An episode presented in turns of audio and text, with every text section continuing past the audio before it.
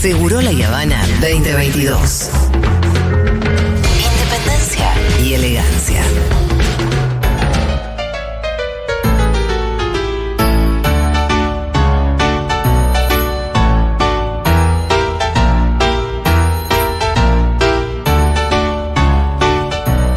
Hola Ana Contreras, ¿qué tal Aldi? Oli, ¿cómo están? Bien. Em, te decía que había tenido una noche espantosa. Sí, sí, sí, sí, se, se les notan las caritas. ¿Se notan las caras? Oh. Em, sí. Y se cayó de la cama. Sí, pero eso no me pareció, es- eso no me pareció tierno, me pareció tierno lo otro, Que, Julita. que yo le diga, Sí. ¿no vas a ir al jardín? Sí. Y que ella se despierte en la mañana diciendo, no voy al jardín. Me encanta esa asociación hermosa, Sí, como sí, de, sí. te caíste en la cama, no vas a ir al jardín, mi amor. Fue un consuelo en el momento. Me encantó, de verdad te lo digo, me pareció hermoso. También tenía que ver con que tenía tos y la verdad que estar mandando a la nena, eh, no, no- viste, No está bien, no no está bien. bien. porque íbamos a estar contagiando al resto de los Pero me gusta 58 la caída como desencadenante de la Sí, decisión. No vas a al jardín, lo primero que le dije cuando la abracé. Hermoso, hermoso. Bueno, muy Muchas bien. Eh, Aldi, hoy vamos a volver un poco a las bases. Sí, vamos a hablar de lactancia, que hace un montón que no hablo de lactancia, creo que desde el año pasado. Em, porque estuve releyendo un estudio, pues siempre nerd. Un estudio, en realidad hay varios estudios que dicen esto, pero hay un estudio argentino Sí. de 2019 que dice que la principal causa de abandono a la lactancia es la creencia de no tener suficiente leche. O sea, no es el no tener suficiente leche. Claro. Es la creencia. Digo, dentro de la creencia habrá quienes no tienen, efectivamente, y quienes tienen y ¿Sabes quienes creen que no. y creen que a no. mí, Aldu, en este último tiempo, desde que, nada, desde que fui padre y desde que te escucho a vos, me pasó varias veces de eh, estar con mujeres que eh, comentan eso y de tener muy claro que no es así, que no puede ser así, salvo en situaciones absolutamente excepcionales. Ajá. Y que me da cosas como chabón Ay, que soy, tipo decírselo y nunca les digo nada. eh, pero. Bueno, y además- loco está reinstalado eso. Cuando ya Está te lo cuentan como algo que sucedió y fue así, ya está. Para mí ahí no hay mucho que decir, salvo También, digo, en, en mi caso eso. que venga en una consulta, ¿no? Pero es como que te voy a decir, ay, no, pero igual seguro que tenías. No, ya está. No, claro. Pero, pero sí, eh, está muy instalado y pensemos lo que hay detrás de este me quedé sin leche, sobre todo teniendo en cuenta que estamos hablando de personas que quieren dar la teta, ¿no? Partiendo de ahí. Cuando decimos me quedé sin leche, o mi leche no llena, o mi leche no lo alcanza, o tuve que destetar porque no tenía suficiente leche, de fondo lo que estamos diciendo es muy de fondo, y esto es medio psicoanalítico, lo- obviamente lo tomé de mi hermana Ileana, es no puedo mantener con vida a mi bebé, no puedo cumplir como la tarea principal de, bueno, te continúo esto que hice durante la gestación, te sostuve, te di vida, bla, bla, bla. Bueno, durante los primeros días eh, posparto, la mujer está todavía medio en ese mood de gracias a mi cuerpo, te mantienes Sí, con vida. sí. Y cuando esto, esto no sucede y está el deseo de que esto pase, lo que se juega es un montón. No es que solamente dicen, uy, qué bajón, bueno, tomará mamadera. Digo, algunas puede ser que lo vivan así, pero muchas lo viven con mucha angustia. Hay muchas que lo viven con angustia, totalmente, con una suerte de culpa, con una suerte también de, de sentir eso, que, que como que no estás a la altura de lo que... Eso, la naturaleza, entre muchas comillas, te está Entre- requiriendo. exactamente. Sí, y- i- imagino también hay otras que por la situación que se por, por la situación que sea dejan de dar y que de alguna manera no digo que es una excusa, pero es algo de lo que uno se pone y agarra como para decir, bueno, no, lo que pasó fue esto y te deja tranquilo porque si para no para no tener culpa por ahí eh, te cierra ese argumento y te lo Porque te además, eso, ¿no? ¿no? olvidemos que esto sucede en el medio del puerperio. Claro. Digo, que no, no es un estado emocional, Claro, claro. eh, digamos, na- nada, tradicional, que decís, bueno, pues, puedo manejarlo con cierta tranquilidad. No, en el medio del puerperio, que te llega esta, esta información de no estoy pudiendo con esto, es medio devastador. Entonces, me pareció piola, como usar este espacio para informar un poco sobre cómo funciona la teta y cómo funciona la producción y por qué no es una cuestión de suerte, cómo es la fisiología. Porque de hecho me da mucha. Me- me puse a pensar que no sabemos bien cómo es la teta por dentro. Vieron que medio que del pene tenemos idea más o menos, de dónde tiene un tubito. De la vulva hasta ahí, ahora estamos conociendo un poco más de la vulva y de, de la vagina. teta por dentro, Pero la ¿cómo teta hago? por dentro, si, no, o sea, si ustedes, digo, piensen en la primera imagen que tienen, es como si fuera un pedazo de carne, Sí. ¿no? Como un pedazo de grasa y carne, como Sí. que no, no entendemos de bien hecho, qué hay atrás. eh, es difícil imaginar, an- obviamente antes sobre todo de dar teta, ¿por qué va a salir leche de los pezones? bueno, No tiene ningún sentido porque no hay un tubito ahí. Pero no es muy- Porque no te imaginas que hay un tubito ahí, que hay, bueno, todo ese mecanismo, pero como es piel, te imaginas como, ¿por qué va a pasar Sí, leche de acá? piel, grasa, carne. Es muy loco que algo que sea como medio la, la base y uno de las de los motivos por los cuales llegamos hasta donde llegamos como especie no, no se nos ha explicado nunca, ¿no? ¿no? No sabemos, no tenemos idea. Bueno, la teta por dentro no es una bolsa vacía, no es un pedazo de carne, no es un pedazo de grasa, si bien tiene eh, bastante tejido adiposo. Lo que tiene son varios conductos, imagínense como unos tubitos muy finitos. Perdón, que, que no se Sí. enseña esto en las escuelas. Porque en la escuela, en la escuela ves bastante. ¿ves? Anatomía. Ves anatomía, pero no ves Pero no. esto.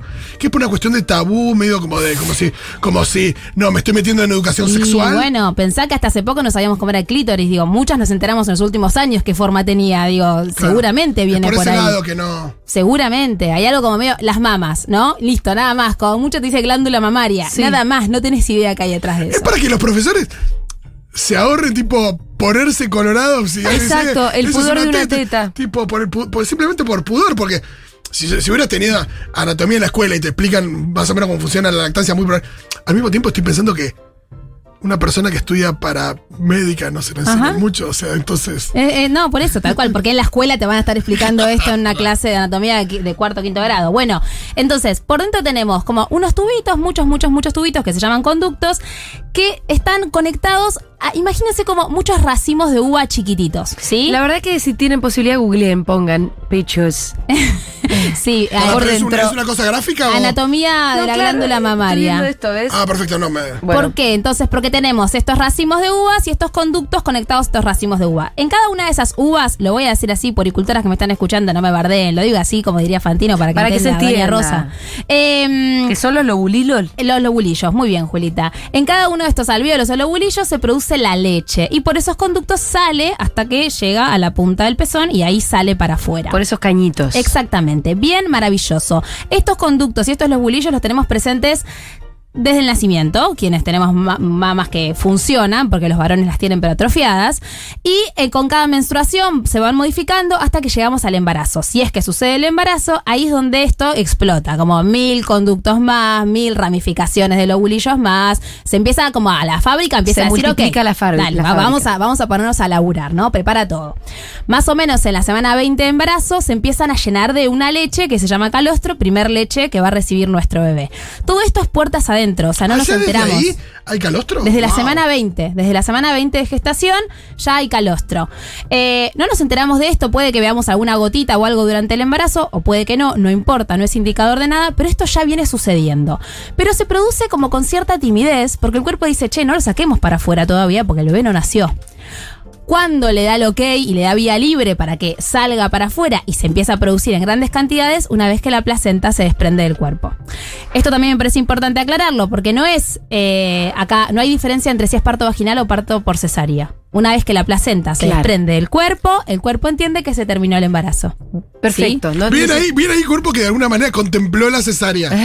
sí. Claro, claro, como que dijo, bueno, no, no, no, vamos a si hubiera depender dicho, de no, esto. una vez que pase por el, Por el canal vaginal, por el canal claro. vaginal. Claro, contempló la modernidad y. eso. Hermoso, hermoso. Modernidad en realidad hace dos mil años que hay cesárea. No sé Claro, cuánto, ¿de cuánto sí, hay cesárea? sí, sí, sí, más o menos. ¿En Más serio? o menos, sí. Sí, se- Julio César se llama César, por la, o la cesárea se llama cesárea por Julio César, ¿no? Exactamente. Porque nació por esa Exactamente. forma. Exactamente. Vamos a hacer la historia de la cesárea algún día. Dale, me encantaría. Me preparo. Julio César se llama César porque le hicieron sanción por No, cesárea. la Está cesárea no. La cesárea se llama cesárea porque- está documentado. porque digamos. Julio nació César Julio César. nació con un tajo en la panza. Exactamente. Sí, a la madre Era probablemente- así, era vertical en ese momento. Madre Y mía. después qué le cortaban el cuello a la y mujer. hay que ver si la madre sobrevivió. Sí, sí, o sea, eso es Pero otro claro, tema. boludo, ¿cómo sobrevivís a hace Era años? vertical, era terrible. Pero sí, sí, tal Pero- cual. Bueno, entonces, perdón.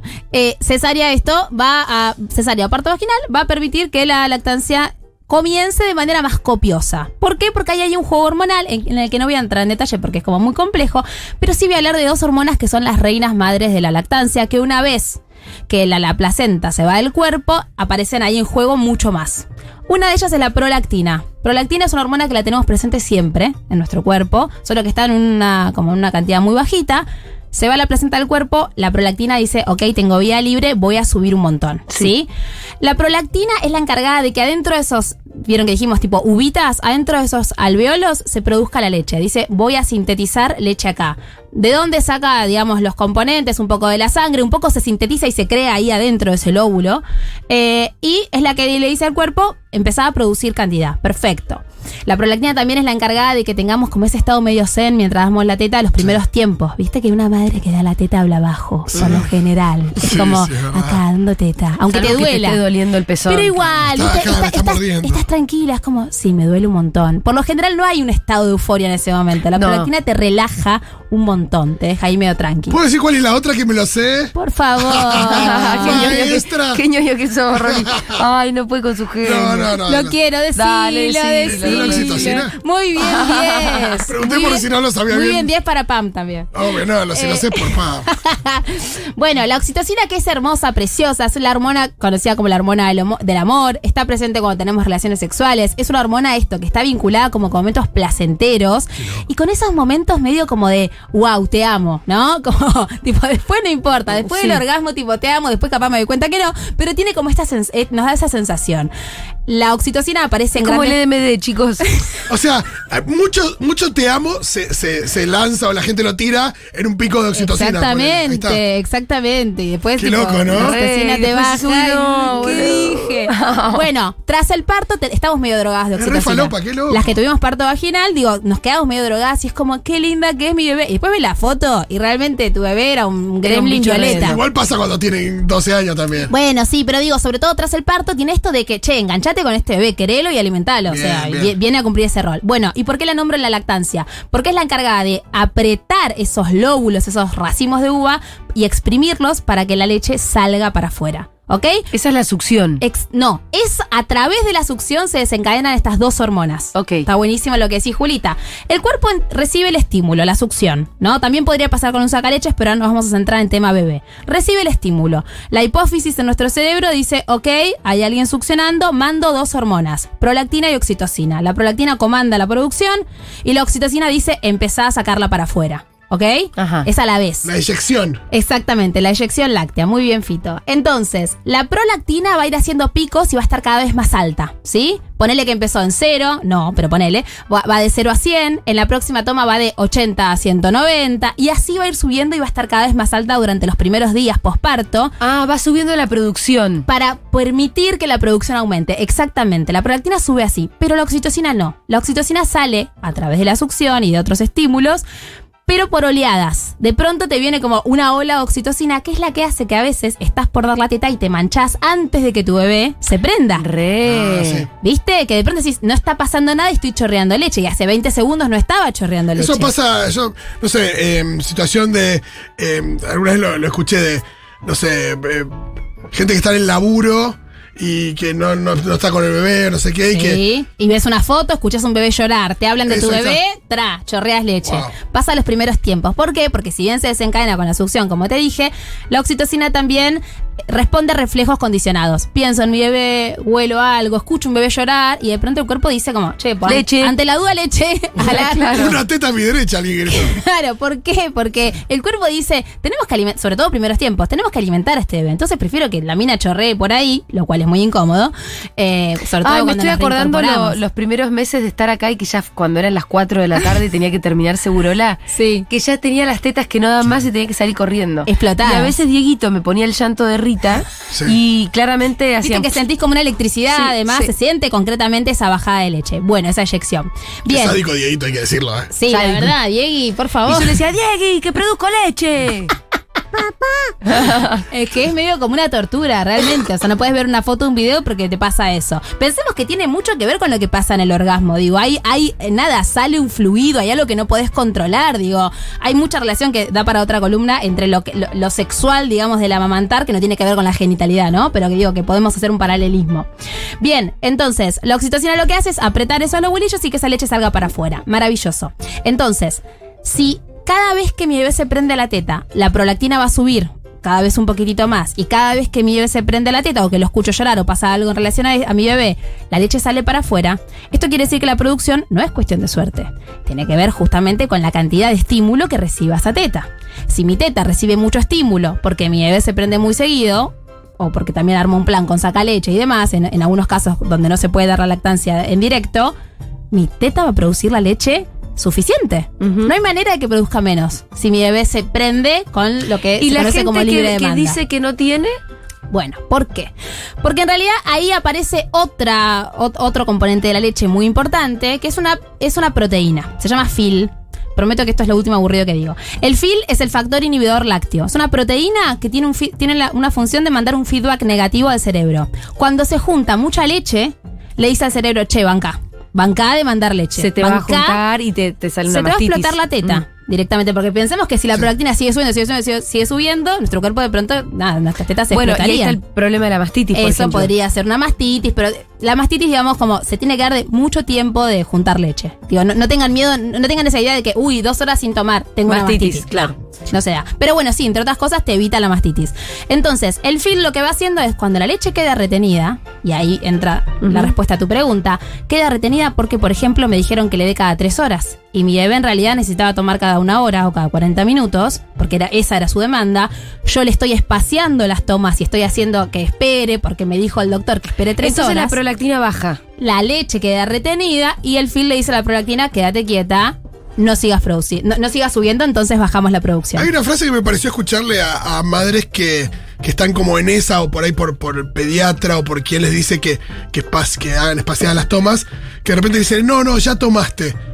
Que una cosa es un, una- un nene de dos años y otra cosa es un bebé recién nacido. Esto del ya tomaste es... No aplica. no aplica. No, debe- no sería lo ideal. No, no aplica porque no está estamos recontra remil extendido. Sí, Seguramente del otro lado nos van a contar como el 90% de sus pediatras les, les tiraron tablas, lo de las tablas y lo de los horarios con las esto, tomas. 10 minutos de cada lado cada 3 horas. ¿Por qué no aplica? Estoy hablando sobre todo de bebés pequeños, ¿eh? bebés chiquititos que todavía no, no- no reciben alimento por otro medio. ¿Por qué no aplica? Porque primero el tamaño del estómago de un bebé, piensen que arranca con 5 mililitros es la capacidad con la que arranca un bebé. O sea, el tamaño de una cereza. 5 mililitros. Comió, hizo pis y a los 40 minutos Tiene que volver a comer. hambre de nuevo. Sí. Porque se le vacía muy rápidamente, aparte de que es algo líquido. Y además no aplica porque la leche humana, si bien es un alimento súper completo, no es como comerte un, una- un, no sé, un patty con papas fritas. Digo, no te va a pasar esa sensación de no me puedo mover, porque se digiere rápido, porque está hecha justamente para darnos energía rápida y para que rápidamente necesitemos volver a comer. Entonces no aplica, no lo podemos pensar como pensamos nosotros adultos, de recién almorcé, no puedo volver a almorzar. Es más equivalente a veces tomar. queremos, ¿no? ¿Qué? Es, más parecido a tomar, a tomar agua. digo. Digo, muchas mujeres hemos hecho dieta líquida y te tomas un licuado de, de 700 cosas y a la media hora tenés, Tenés hambre, de nuevo. No hagan eso. No hagan eso. No hagan eso. No hagan eso, eso también. Y con una hermana como la que tenés. Exactamente. Bueno, La verdad, perdón, te- Laura Contreras. Tenemos historias de dietas en la familia, obviamente. Por eso Laura nos salió un repollo, por favor. Sí. Che, Eh, Aldi, em, esto, no es que, quiero que que esto quede claro, no es que hay dos bibliotecas, que es opinable. Exactamente. Vos sos capaz de agarrarte a trompadas con todos los pediatras, con la Sociedad Argentina de Pediatría, Sí, sí. si dijera que el bebé tiene que tomar cada tres horas y no más de diez minutos. A trompadas. A trompadas. Es que la Sociedad Argentina de Pediatría no lo dice. Ese es el problema. Lo que eh, quienes lo dicen son los pediatras y las pediatras que no están no formados me en extrañaría de esa manga igual de No, no, no me extrañaría, pero en este caso eso no lo dice. Pero ¿no te Pero pasa sí. que a veces también eh, no es clara la data? Porque lo que sí es cierto, salvo que, por- ojo, por ahí estoy diciendo boludeces, ¿eh? que no deberías dejar pasar más de tres horas. Exactamente. Entonces está esto de cada tres, la gente dice no, cada tres horas. No, es a demanda y no dejes pasar más de tres horas. Me gusta mínimo. el puericultor Fito. No, pero- me encanta. ¿no? Porque puericultor. Pero- no es cada tres horas. Es verdad. una versión de Entonces hay gente que piensa que le doy y a las tres horas tengo que dar. Pero está buenísimo lo que decís, no, no, no, no te lo decía jodiendo, de verdad. ¿Por qué? Porque hay algo de, eh, de- se confunde del piso de 8 tomas por día. Necesitamos un mínimo de 8 tomas por día, lo que se traduciría en una cada Sí. 3 horas, si sacamos la cuenta, para garantizar que el aporte de leche sería, sea el mínimo. Un piso, los bebés por lo general toman 12, 14, 18, o sea, toman mucho más que eso. Entonces se malinterpreta esa recomendación y también a- viene muy asociada a la recomendación de la fórmula. La fórmula sí es cada 3 horas. Claro. ¿sí? Porque tienen otros componentes, otras proteínas, que si toma más le puede hacer mal a sus riñones. O sea, es, es medio un me- medicamento la fórmula en los primeros tiempos de vida de un bebé. Eh, me, hace entonces, pens- sí. sí. No, me hace pensar en esto, que a veces uno, viste que te pasa que vas al médico y te dice, no, cada cuatro, cada tres horas. Si, si te duele menos. Bueno, pero ¿cuánto? Eso, ahí decir, no, aclarame. Eh, si lo tomo en menos de tanto de, de- este lapso, ¿es grave? ¿No es grave? Porque viste Los que, son lo peor. que muchas veces te lo tiran así, como de manera muy sencilla, y vos te volvés a tu casa y decís, No sé qué tengo que hacer. Bueno, bueno, sí, a- ayer subí a, a- historias esto, un reel de esto, de como, entonces, ¿qué hago? Era como libre demanda, pero cada tres horas, diez minutos de cada lado. Si llora mucho, dale chupete, pero que no deje de tomar porque, pará, o sea, y en realidad la indicación es mucho más sencilla, es responder a las señales de hambre de tu bebé. O sea, cada vez que el bebé hace, ah, de vuelta, bebé de menos de un mes, dos meses, tres meses, a la teta. O sea, nunca se va a sobrealimentar y no desconfiemos, esto me parece muy importante, de la capacidad de nuestro bebé a no querer tomar. Cuando un bebé no quiere tomar, no toma la teta. No es que lo vas a estar Y además sobrealimentando. eh, agrego esto, Claro. que lo, apre- lo aprendí de Aldana Contreras, que es que la teta no es solamente nutrición, la teta también es calorcito, es amor, es, eh, bueno, Esto la es calidez otro. de tu mamá, Exactamente. ¿no? Cuidado, sentir que estás ahí protegido de este mundo nuevo que es una mierda. Exacto. Entonces también por eso, por eso se pide teta. Es fuente de regulación. Mm. La teta, la succión en sí, por eso los chupetes se llaman pacifier, digo, porque tienen algo de que te regula y te calma, ¿no? Pero es cierto, eh, digamos, decirle que no a la teta no solamente no tiene demasiado sentido por esto que decía Julita, que es como perdernos un momento de encuentro que nuestro bebé necesita, y no lo voy a romantizar, dar la teta es muy cansador. Cuando son las 3 de la mañana, todo muy lindo con la teoría, pero no das más, querés dormir un rato. Igual yo que di teta hasta los dos años, quiero decir que casi nunca, salvo un periodo muy cortito, lavé mamaderas. Bueno, claro. Y la verdad, que eso es un suplicio total. Levantarse a las 3 de la mañana y tener que le- calentar una mamadera y todo. Este, comprarla. no- no es- tampoco Ya- es más ya- fácil que pelar una teta. No, no, tal O cual. cuando armas el bolso porque vas con tu bebé, acordate de llevar el tupper con la formulita, el agua que no sé qué, la guita la de la mamadera, la, La plata que te sale. Quiero decir, pelar una teta al final, yo lo que creo es que es más cómodo. Sí, sí, es mucho más cómodo. Pero digo, ok, ponele que igualmente te querés quejar Sí, pero porque por ahí la ir a demanda la- es por ahí te mucha. que ir a laburar. Digo, también. eh, Bueno, sí. claro, obviamente, pero ponele esto, la demanda es mucha, sí, es mucha, es un montón, pero si vos espaciás tomas, y de vuelta como para, para, para cerrar con lo que traje hoy de la producción, si vos espaciás tomas, metés más chupete porque te dijeron que mejor esperes tres horas o el tiempo que sea, si vos cortás el tiempo de teta, también está bueno decir eso, no solamente es, digamos, se le va, va a decir cada cuánto, sino también cuánto tiempo está tomando la teta. O sea, no es solamente pide cada 40 minutos, pero le corto a los 5 minutos porque ya tomó mucho. No. Entonces, si vos cortás o limitás esto, lo que vas a terminar rompiendo es esta conexión hermosa entre tu teta y tu cerebro, que es la que va a comandar la producción. Entonces, ojo con eso. Cuando nos metemos con esas cosas, cuando los pediatras dan malas indicaciones,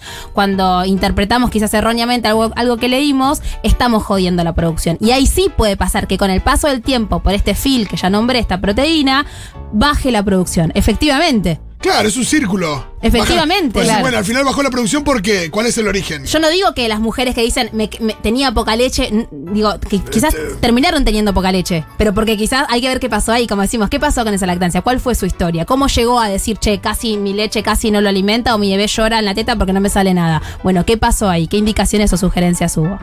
Aldi, hay millones de mensajes y es una pena no poder atenderlos. Eh. Pero ¿sabes lo que tienen que hacer? Escriban a arroba lazo natal eh, y hagan sus consultas ahí, que están Aldana Contrera con su hermana y son una banda especialista en crianzas y sobre todo particularmente en lactancia. Sí. Yo siempre lo cuento, si Aldana está acá es porque nos conocimos en esa circunstancia y para mí Aldana me salvó la vida, o por lo menos la vida de, de la puérpera. Yo recién estaba La vida Rita de la acá afuera. es la vida de Rita, la vida de Fede Sí, también. pero recién estaba acá afuera Rita y le digo, Rita, ella es Aldana, ella te crió. Si yo la saludaba a Rita y le digo, pero vos, vos no sabés con quién estás hablando, No. Rita, o sea. o sea, esa teta que te gusta tanto, ¿Eh? que te gustó tanto sostener. Che, bueno, eh, arroba lazo natal, te lo digo en serio porque hay millones de consultas. Escriban arroba lazo natal y también es el trabajo de Aldana, con lo cual, Obvio. este, cuando la consulta requiere de hacer algunas preguntas y repreguntas y demás. Sí, bueno, obviamente, se coordina Es un un servicio encuentro. que se coordina. Ajá, exacto. Así que la buscan en arroba lazo natal en Instagram. Aldi, muchísimas gracias.